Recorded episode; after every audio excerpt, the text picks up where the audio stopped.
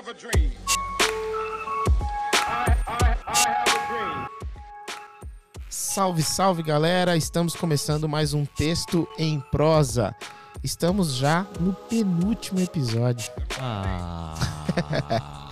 Você que tá curtindo aí com a gente, tá lendo junto com a gente, tem sido um tempo muito, muito, muito especial, muito gostoso. Se prepare, porque nós teremos mais episódios. É claro, a gente tem mais um desse livro ainda, do Martin Luther King, A Dádiva do Amor, mas nós teremos no futuro leituras de outros livros. Então é bom demais ter vocês aí com a gente. Bom, vamos lá. Estamos no nosso episódio de número 6. Leremos juntos o capítulo 11 do livro e o texto escolhido pelo pastor Martin Luther King foi 1 João 4,18, que diz: Não há temor no amor, mas o amor perfeito lança fora o medo, porque o medo traz tormento. Aquele que teme não é perfeito em amor. Esse episódio, nós estamos aqui recebendo mais uma vez o meu amigo Cirilo Fala galera, tudo bem com vocês? O que, que vocês estão achando aí até agora? e o meu amigo Emiliano. Fala galera, mais uma vez é bom estar aqui com vocês, espero que estejam gostando. Nesse texto, nesse texto bíblico, uma carta de João, apóstolo João, conhecido como discípulo do amor. Em 1 João, o principal tema, né, do qual ele fala é justamente esse, é o amor. E nesse texto, ele está falando a respeito de uma realidade soteriológica, escatológica, mas também falando a respeito do medo das coisas cotidianas. O que ele está dizendo é mais ou menos assim: olha, se vocês continuam com medo daquele dia, do último dia, do dia do juízo, é porque o amor de Deus ainda não está em vocês.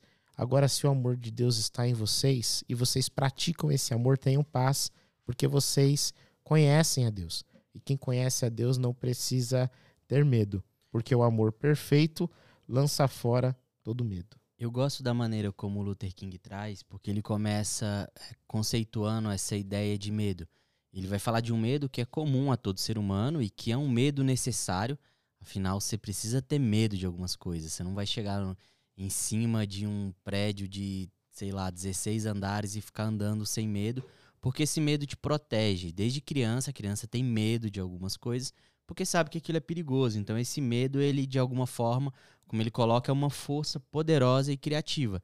Inclusive, esse medo de algumas coisas faz com que o ser humano ele, ele crie. Então, por exemplo, o ser humano tem medo da escuridão, ele cria eletricidade. O ser humano tem medo da dor, ele cria a ciência médica para tentar, eh, de alguma forma, suprir esse medo. O ser humano tem medo da ignorância, então ele cria instituições de ensino. Então existe um medo que é bom, que é necessário para que o ser humano viva, para que ele se desenvolva. Mas existe um medo que ele vai conceituar como medo anormal.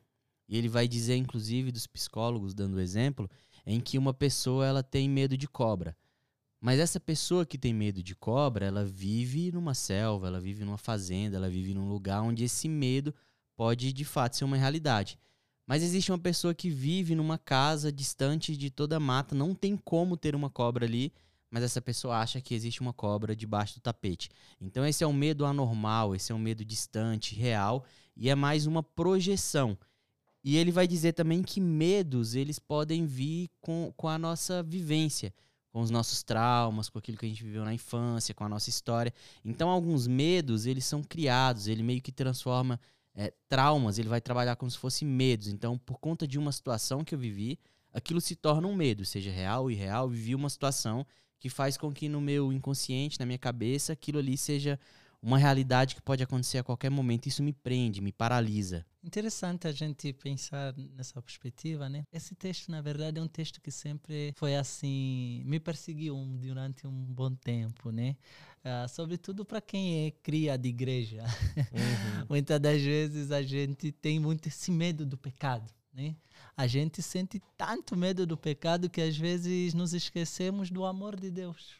Isso acho que é muito interessante, porque porque a gente foi criado de certa forma numa tradição em que evoca-se mais o temor e o temor se transforma em terror, que a gente perde a, a, a- a beleza da conversão cristã. A gente perde a beleza de ser chamado de cristão, de ter um relacionamento com Deus, não mais por meio do terror ou do medo, mas por meio da intimidade, da amizade, ah, do amor, da paixão mesmo, entende? Então acho que é, uh, esse texto sempre foi desafiador para mim. Eu estava lendo o texto e sempre e lembrando um episódio assim muito engraçado que aconteceu comigo, né? Foi num acampamento ainda de, de jovens em Angola e, e, o pastor perguntou, né, sobre quem queria ser. Ele leu obviamente esse texto que o amor lança fora o medo e tal e fez o apelo e posteriormente disse quem queria receber Cristo e tal e a, aquele mesmo cenário, né? Ninguém está olhando, todo mundo com os olhos fechados, são você. Pode levantar a mão. E eu não levantei mas eu me senti mal de não ter levantado. Aí depois eu cheguei para o pastor e eu disse, pastor, é o seguinte, eu queria levantar no seu apelo, mas eu não levantei a mão. E não levantei a mão precisamente porque, porque, porque eu sinto que às vezes eu tenho ainda esse, essa relação de Deus como, como um Deus carrasco e que às vezes, às vezes eu faço as coisas que eu faço, as coisas consideradas cristãs, ir à igreja, a ter essa disciplina de um cristão, muitas das vezes permeado por isso e não por causa desse amor. Eu às vezes sinto esse medo. Aí ele disse: Emiliano, nós somos seres humanos, né? É normal você ter esse medo e tal. Mas é essa relação, essa intimidade com Deus que vai fazer com que esse, esse, esse medo cada vez mais se dilua e cada vez mais o amor e a beleza e a essência do amor apareça na sua relação, não só com Deus, mas também com esse outro. E eu acho que eu, eu vendo Luther King, ele tenta colocar isso na prática, né? Ele vai trazer, por exemplo, um conceito que é a, a fobofobia, que é o conceito que ele traz. Eu estou vendo aqui caras estranhas, então significa medo que do medo. estão tá, fazendo a mesma coisa que ele, é fobofobia, que é o medo do medo. Uhum. Isso, isso é interessante, porque a gente às vezes não para para pensar que a gente também tem medo do medo. Né? tem medo de sentir medo também, né? Eu, te, eu tenho uma amiga que ela tem dificuldade para dormir, porque quando ela vai pro quarto sozinha, apaga a luz, ela tem muito medo. Ela sente medo. E aí ela começou a ter medo de, da hora de dormir. Ela tem medo de sentir medo. É justamente Exato. isso que você está dizendo. Eu achei, achei esse conceito que ele trouxe, obviamente, né? Uh, ele é bastante influenciado por Freud, né? Ele cita várias uhum. vezes Freud, né? E é numa época onde que essa, os estudos da psicanálise está sendo bem discutido. Desenvolvimento é uma ainda, coisa, né? Tem, é, tem uma coisa interessante que ele traz de como que as narrativas elas podem causar medo, né? Ela cria o medo nas pessoas. E eu lembro de uma história de igreja que eu cresci na primeira igreja batista de Montes Claros, em Minas Gerais. Primeira igreja batista. Uma igreja não tem, né, essas coisas de manifestações e tal. De repente, um dia, uma mulher no meio do culto manifesta e aí vai os diáconos, pegam essa mulher, leva para a salinha que ficava lá embaixo para expulsar, né, o espírito. E aí eu, como um tanto, um tanto de pré-adolescente, a gente era. Vou entregar minha idade agora, a gente era embaixador do rei. Nem sei se existe mais as igrejas batistas. Aí a gente ficou espiando pela janela lá para ver, né? Tipo, era um evento assim. Aconteceu lá no meio do, do culto, aí desceu com essa mulher e a gente querendo ver, expulsando o demônio. E aí vira um diácono do lado assim e fala assim: vocês ficam daí olhando, viu? Vai sair de lá e entrar em vocês. Rapaz, mas eu fiquei com tanto medo. Meu. Com tanto medo. E isso criou essa, essa, essa brincadeira do diácono pra gente sair dali, que não foi uma brincadeira assim isso criou um medo em mim que na hora que eu via qualquer igreja assim que tinha manifestação de demônio, eu já queria ficar distante assim, porque não vou ficar aqui perto, não vai que entre em mim. Mas é saindo um pouco dessa dessa Vigia, história. irmão. eu Vigia nunca na terra. Fiquei, fiquei duas semanas orando todos os dias antes de dormir, tá? Mas a, a, a, narrativa, a história como ela é contada, ela cria certas inseguranças na gente. Uhum. E aí ele vai contar, ele vai trazer essa perspectiva de como também a história, como a narrativa é contada, como é projetado a, a ideia, não só a, a, uma mensagem, mas a ideia de toda a segregação, do que leva aquilo, dessa preocupação que as pessoas tinham que ter da comunidade negra, é, ter o, o, o, lugar comum deles também, como tudo isso vai criando um certo medo e um certo pânico que leva as pessoas a criar esses medos anormais Se você parar um pouco para pensar de uma forma lógica, no meu caso lá, se eu lesse um pouquinho a Bíblia, eu falo, gente, não é assim que funciona. Não é tipo assim, vai transferindo de um pro outro. Se você parar um pouco para pensar, não é que a outra pessoa não é um, mas ensina-se assim. E aí você cria um medo anormal. E esse medo anormal, ele te distancia, ele te paralisa, ele te leva a achar que aquilo que não é real é de fato um inimigo presente. Gerar um medo em você a ponto de que você tem que combater aquele medo. Só, só pegando, pegando um gancho nessa fala, ah, o Emiliano estava falando desse medo gerado, né, dessa relação com Deus que parece que é meio mal assim, meio bravo, e você falando também dessa, dessa relação, olha, olha como as coisas se encaixam. Ah, é uma imaginação que colocam na nossa mente a respeito de um, de um objeto, e aí a gente não consegue enxergar o objeto tal qual ele é. E aí, é claro, usando Deus uh, como objeto, entre muitas aspas. Mas a gente não consegue enxergar o objeto tal qual ele é, mas a gente o enxerga a partir de uma lente, uma lente ilusória, imagética, que gera medo. E aí, ao invés de me aproximar do objeto, eu me distancio, sempre carregando essa imagem e não a realidade do que aquilo de fato é. No episódio passado, a gente falou a respeito desse mesmo medo que o faraó teve em relação ao povo hebreu. Ah, não era um medo real, factível, mas era uma ilusão, uma imagem de que aquele povo poderia ficar muito maior e querer guerrear contra eles. Mas não havia o menor sinal disso. Não havia o menor movimento para que isso de fato fosse acontecer. E aí isso produz em nós o quê? Algum tipo de movimento, seja ele qual for no caso do faraó, gerou um movimento de vamos escravizá-los. É até algo que o Luther King ele fala, ele diz assim que primeiro vem o medo. O medo gera ódio. O ódio, violência. A violência, mais ódio. E aí esse movimento foi um movimento que aconteceu ali do povo hebreu que estava de saída.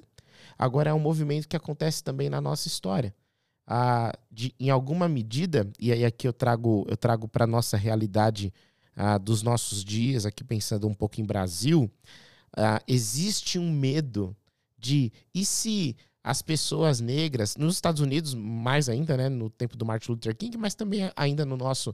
E se essa pirâmide se inverter? E se os negros começarem a ascender nos lugares de poder, o que será de nós?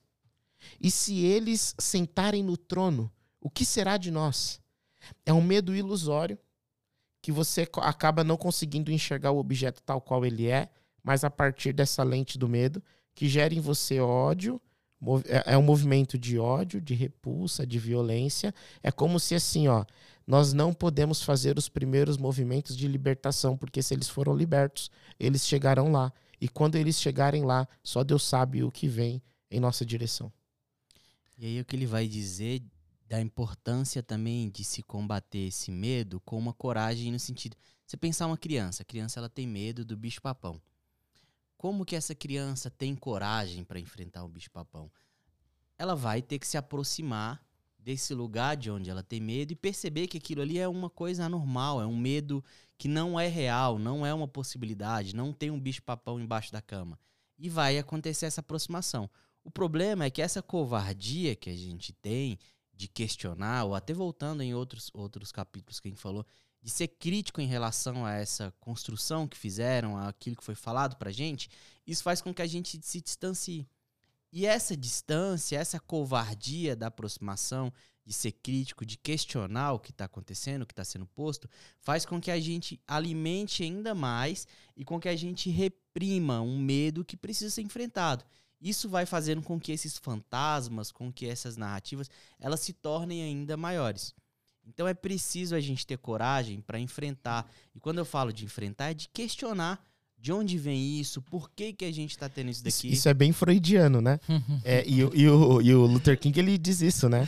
A primeira forma de você enfrentar o medo é trazendo para a luz. É, aceitando o medo. Aceitando, é, é você despertar e assumir, eu tenho medo disso aqui. E alguém diz assim, mas isso aqui não existe. Mas isso aqui é mentira. Ah, é mentira? Você trouxe para a luz. E aí nesse momento é como se, se o medo ele se desarmasse. Né? É que na concepção dele não se vence o medo reprimindo. É. acho nem escondendo. Uh, e aqui eu, uh, recentemente a gente estava fazendo um podcast, né, pensando sobre, por exemplo, a questão de como vencer o racismo, né? E uma das questões que a gente colocou é isso, né? Você não vence o racismo simplesmente com a, a ideia de conforme vamos entrar em novembro, né? Estamos entrando de novembro e a gente ouve muitas vezes, né? Para ser antirracista, anti você só não falar do racismo, né?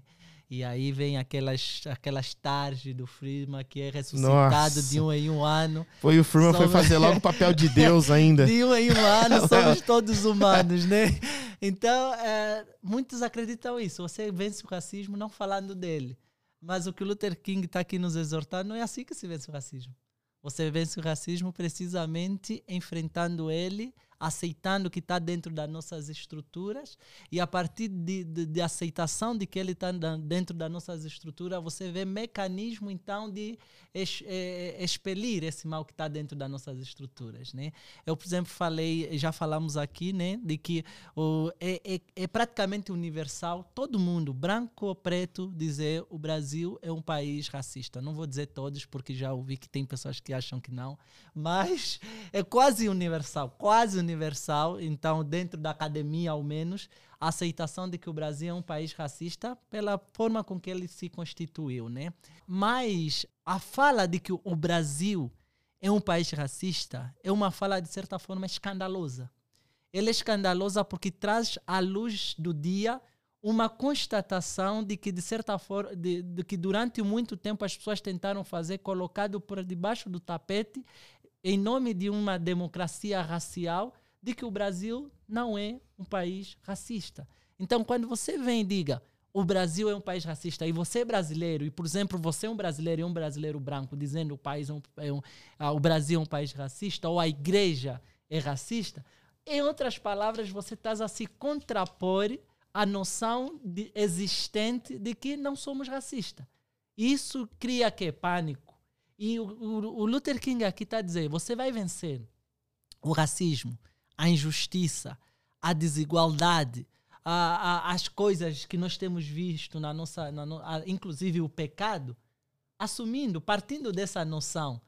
E isso até é bem bíblico, né? É bem, é bem cristão, né? Para você ser liberto do pecado como cristão, a primeira coisa que você tem que fazer é o quê? Confessar, se arrepender. Confessa é. o seu pecado. A, agora, um, teve uma coisa que você falou, Emiliano, em alguns episódios atrás, que eu achei que tem muito a ver com o Brasil. Ah, do assimilacionismo. Essa questão que não é uma segregação racial legalizada, né? não é legal, mas ela está exposta tão, tão diretamente, tão enraizada em condutas, em uma ética, em um modo de ser no mundo, que isso vai nos aculturando, nos transformando, isso vai existindo de uma forma mais sorrateira. E é tão sorrateiro que quando você denuncia um racismo desse, parece que você é louco, né? Sim. Que a pessoa diz, imagina, por exemplo, imagina, o mercado de trabalho tem mais CEOs e CFOs brancos porque eles chegaram lá, não é uma questão de racismo, é só uma questão de que eles são mais capacitados. Também. E, e, aí, e aí tem um, um, um pouco disso que você estava dizendo, né? Assim, gente, calma lá. Vamos olhar para isso com seriedade e vamos encarar nossos demônios. E uma coisa importante, quando a gente está falando de racismo, e, e eu quero trazer isso nesse tema do medo, nós não estamos dizendo assim, ó. Nós sabemos que você odeia quem é preto. Não é isso que está sendo dito. O que está sendo dito é, nitidamente, existe uma estrutura que impossibilita que as pessoas negras cheguem lá, elas sejam par participantes daquilo que está acontecendo na vida da sociedade. Nitidamente, elas estão em uma segunda categoria na existência e no convívio. E nós não estamos fazendo nada para acessar esse modo de existência. Nós não estamos fazendo nada para trazê-las para o jogo. É isso que está sendo dito. Não, ninguém está dizendo assim, você é uma pessoa que odeia, que xinga, que você não abre a porta. E, não, não. O que nós estamos dizendo é: olha, existe uma estrutura assim e nós precisamos lutar contra essa estrutura. Independente dos sentimentos e dos afetos que estão em mim. Ah, imagina, eu tenho até amigos que são é, é- é essa jogada assim. Ninguém tá dizendo que você é uma pessoa que tem sentimentos ruins, odeia, xinga, violenta, nada disso. Nós estamos dizendo que existe uma estrutura. É aquilo que você estava dizendo agora de se você pergunta, o Brasil é racista? Sim. E você é? Não, eu não. Ninguém assume que é. E aí é o que a Djamila Ribeiro fala. É, você não precisa dizer eu sou um racista quando nós estamos falando de racismo. Nós estamos dizendo que a estrutura é, a estrutura me molda e eu preciso me responsabilizar por essa estrutura também, porque eu faço parte do Brasil. Sim. E assumir que você é racista exige, por exemplo, ou que você pratica o racismo, exige, sobretudo, também coragem, né? Ele, neste mesmo Uhum. texto do medo, ele fala: o medo você não reprime, mas o medo você ah, assume uma coragem para poder lidar com eles. E a coragem não é a ausência do medo, né? A coragem não é a ausência de medo, mas a maneira com que nós lidamos com os nossos medos. A outra coisa que ele fala é sobre dominar o medo, né? A necessidade que nós temos de dominar o medo e o, domin e o dominar o medo, ele surge através do amor. E de certa forma aqui talvez como já estamos quase indo no final das nossas das nossas das nossas conversas aqui, ele meio que está recapitular tudo que já falou anteriormente, né? Que é a questão do tornar o inimigo é amigo através do amor, que é a questão do pensamento crítico que ajuda em, em, em dissipar a noção do medo. A outra coisa que você falou muito interessante, que é essa noção de que a, a, a busca, a busca, vamos dizer, a questão do mundo corporativo, né? E a questão do racismo. Muita gente, por exemplo, detesta, e detesta mesmo com todas as forças, a, a, a reivindicação, por exemplo, de cotas. A reivindicação de cotas, Uhum. a, a reivindicação de direitos. E em nome de uma lei abstrata, né, que falam que somos todos iguais, e não, nesse sentido não tem por que você fazer diferenciação de cotas dentro de uma universidade. Né? A outra coisa é a, é- é a, a, a busca por direitos de uma igualdade, as pessoas veem isso como a busca de um tipo de privilégio. Né? Uhum. Mas precisamos entender que você entender a razão da cota, você entender a razão dessas lutas, você entender a, razão da igualdade, a razão da justiça, a razão da busca de uma igualdade realmente efetiva em contextos brasileiros, não é uma busca de, de privilégios. E o próprio entendimento significa ah, tipo uma pessoa branca entender essa ter essa capacidade de entendimento significa ter coragem para inclusive eh, não enxergar aquilo como a castração ou a subtração de um certo privilégio seu. E, e, por vezes, até o negro entender que, assim, olha, ninguém tá dizendo que você é menor por precisar da cota. O que Exato. estamos dizendo é que vocês estão pelo menos 300 anos atrasados historicamente, porque nós escravizamos vocês, nós temos Exato. responsabilidade nisso. Eu ia dizer culpa, mas não quero dizer culpa, porque penso que não temos culpa, mas nós precisamos ser responsáveis pela história, por aquilo que nós geramos na história. E aí acho que entra essa questão desse medo irreal que existe essa a narrativa de que vai tomar o seu lugar, mas não é que vai tomar o seu lugar.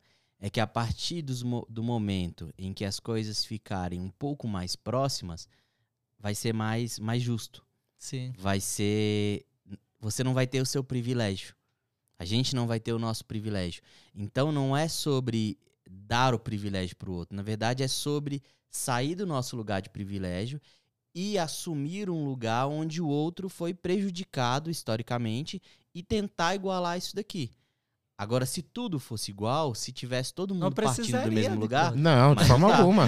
Não, e Mas não assim, tá. e o clamor é esse. mas Quem acho que sabe um dia A gente, É, a gente- a gente- do mesmo lugar. a gente partindo do mesmo lugar não precisa mais de Mas o medo irreal vem disso, da pessoa achar que vai tomar o lugar dela, porque ela sequer consegue se reconhecer. Um, no lugar de uma pessoa privilégio. racista, no lugar de uma pessoa que, que tá dentro de uma estrutura que prejudica um outro e que ela tá num outro lugar que é o do Sim, privilégio. sim. Então acho que isso. Ele até vai dizer, vou trazer E esse umas- medo também é uma narrativa, né? E por isso que ele vai falar isso, que o medo é uma construção de narrativa. E por ser uma construção de narrativa, precisamos percorrer em, em caminhos que possam subverter ou, ou disputar essa narrativa, né? Ele vai dizer que a segregação racial é apoiada por esses medos irracionais, como a perda de privilégios econômicos preferenciais, alterações do status social, casamentos interraciais e adaptação a novas situações. Ao longo de noites de insônia e dias de amargura, inúmeros brancos procuram combater esses medos corrosivos por diversos métodos. Então, pensar pensar a mudança disso tudo é assumir que a gente precisa combater esses medos. E como é que se combate esses medos? Você que está ouvindo, como que a gente combate esse medo irracional? O que, que a gente pode fazer, Lucas, Emiliano, de forma prática? Como é que a gente pode começar a trazer para clareza para É, esses medos? O, o que o Martin Luther King aponta, e concordo muito com ele, o primeiro deles é aquele que a gente brincou que é freudiano, que é trazer para a luz. Ele diz que nós precisamos de coragem, nós precisamos de amor, inclusive esse é o que o texto bíblico traz. E amor aqui em que sentido?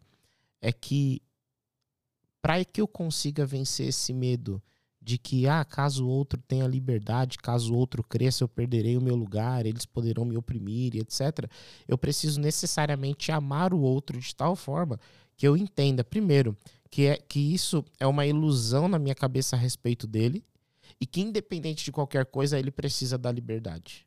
Ele precisa chegar. Ah, e aí aquilo que vai acontecer no futuro é, é aquilo que a gente brinca, né? Isso é um problema pro Lucas do amanhã. Mas é a ideia de que a gente precisa. A gente não pode usar ah, essa, essa, essa construção de ideia de que a gente precisa mantê-lo oprimido para que ele não se levante contra nós. Isso não pode ser uma narrativa que mantém o outro na opressão. E o quarto ponto que ele fala é que nós precisamos também de fé. Nós precisamos realmente acreditar. E fé, eu queria só abrir um parênteses aqui. Nós cristãos, quando falamos de fé, precisamos nos lembrar em que temos fé. A nossa fé é justamente na ideia, na real ideia, de que Jesus Cristo um dia pisou na terra e ele nos ensinou como se vive. E quando ele nos ensinou sobre o como se vive, ele proclamou as boas novas do reino de Deus. E em Jesus Cristo e a partir dele, não existe mais diferença étnica, não existe mais diferença de homem e mulher, de escravo ou livre. E ele nos ensinou isso e ele persistiu no amor até o fim, e por isso ele morreu e por isso ele ressuscitou. E a nossa fé é a certeza de que um dia ele voltará. E que quando ele voltar, nós viveremos juntos em uma cidade, que é a Nova Jerusalém.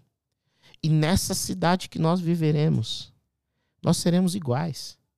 Nós seremos um só. É uma cidade que não vai haver segregação.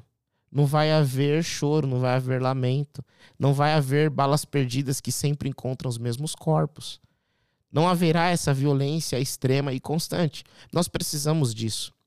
E por isso que, agora fecha parênteses, quando Martin Luther King diz nós precisamos ter fé, eu me lembro do texto de Hebreus. Nós precisamos nos lembrar da certeza que o Cristo pisou na terra. Precisamos nos lembrar da certeza de que ele voltará e de que com ele viveremos, com ele reinaremos. E nós viveremos em um lugar com o Cristo e diante dele. E nós precisamos necessariamente produzir o tipo de vida desse novo reino aqui e agora já. Nós não podemos nos submeter a um tipo de vida que não abraça a nova realidade, que é a realidade do reino de Deus. Acho que um ponto também interessante, né, do que nós podemos fazer é entender, né, ah, que nós enquanto cristão a gente é norteado por um tipo de espiritualidade, né? Durante muito tempo nós temos um tipo de espiritualidade que alguns autores vão chamar espiritualidade de olhos fechados, né? Essa espiritualidade que não nos remete a olhar para além de eu mesmo. Nós precisamos entender que a luta pela injustiça não pode simplesmente terminar no eu. Não pode ser egocêntrico, não pode ser narcisista, voltando novamente no homem tolo. A espiritualidade que é voltada simplesmente no eu é uma espiritualidade tola, que, que, que indireta ou diretamente promulga mortes. Né? Ah, Quando nós falamos, por exemplo, de uma necroespiritualidade, é esse tipo de espiritualidade que promove morte diante de um estado que é um estado de mortes. Né?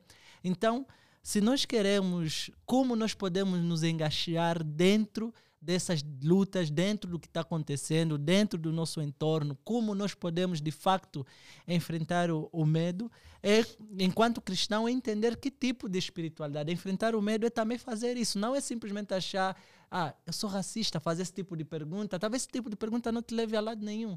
É simplesmente você perguntar que tipo de espiritualidade está norteando aquilo que eu sou, né? Qual é a espiritualidade? É aquela que quando eu, por exemplo, leio o texto bíblico que fala em Cristo não há acepção de pessoas e que e não há gregos, não há gentios, não há negros, não há brancos, não há mulheres a minha espiritualidade me remete a ler esse texto como se fosse que, ah, não preciso mais falar de racismo, não preciso mais uhum. falar de xenofobia, não preciso mais falar de, de, de, de, feminicídio, não preciso falar de patriarcado, não preciso falar nada disso, porque em Cristo não há isso, isso, isso. Isso é uma necroespiritualidade, porque essa tua abstração da mensagem bíblica está a levar com que mulheres sejam assassinadas, pessoas. Uh, sejam assassinadas em função do gênero, do sexo, da classe, da, do status social.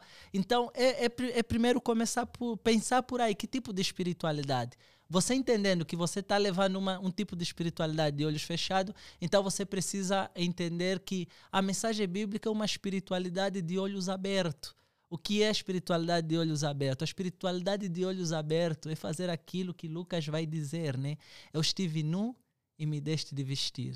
Eu estive com fome e me deste de comer. Eu estive preso e, e, e, e, me visitaste. E os sujeitos perguntam: quando é que tiveste isso? Esses caras que estavam a perguntar, eles eram nutridos de uma espiritualidade de olhos fechados que não viram Cristo preso, não viram Cristo morto, não viram o Cristo nu, não viram o Cristo com fome, não viram nada de Cristo nisso. E aí Jesus diz: Todas as vezes que vocês fizerdes isso a alguém, vocês estão fazendo em mim. Ou seja, todas as vezes que vocês olharem para a questão racial como uma coisa séria, todas as vezes que vocês olharem para a questão do, do, do, da xenofobia como uma questão séria, toda vez que vocês olharem para a questão da intolerância religiosa ou racismo religioso como uma questão séria, todas as vezes para que vocês olharem para as injustiças e a, a degradação social como uma coisa séria, vocês estão percorrendo em uma espiritualidade de olhos abertos. Ele vai dizer sobre a fé que é preciso uma fé religiosa positiva para curar. Ele diz que essa fé religiosa positiva não oferece a ilusão de que estaremos isentos de dor e de sofrimento, nem nos incute a ideia de que a vida é um cenário de conforto total e livre de preocupações. Em vez disso, ela nos instala com o equilíbrio interno necessário para enfrentar as tensões, os fardos e os medos que inevitavelmente surgem assegurando que o universo é confiável e que Deus não está indiferente. Eu acho que pensar que Deus não está diferente, que Deus está comprometido com, com essas lutas, que Deus está comprometido com amor, com a fé, que vence o medo, que lança fora o medo, faz com que a gente também seja, seja chamado, seja desafiado, seja convidado a enfrentar tudo isso, a, a passar por esse medo com amor e com fé. Que Deus nos abençoe. Amém. Eu espero que vocês estejam gostando, porque nós já estamos no nosso penúltimo episódio, a gente está se amarrando. Ah. Ah, no dia 20 de novembro, na próxima segunda-feira, sairá o último episódio. E no dia 20 de novembro é o dia da consciência negra. É justamente por causa disso que nós estamos tendo esse diálogo ah, tão rico em conhecimento. Estou aprendendo muito aqui. Eu já agradeço de antemão mais uma vez Cirilo, Emiliano, que amigos queridos e como tem sido um tempo bom e precioso. Obrigado mesmo de coração. Vocês são joias do reino. E é isso. Esse foi o sexto episódio de Texto em Prosa.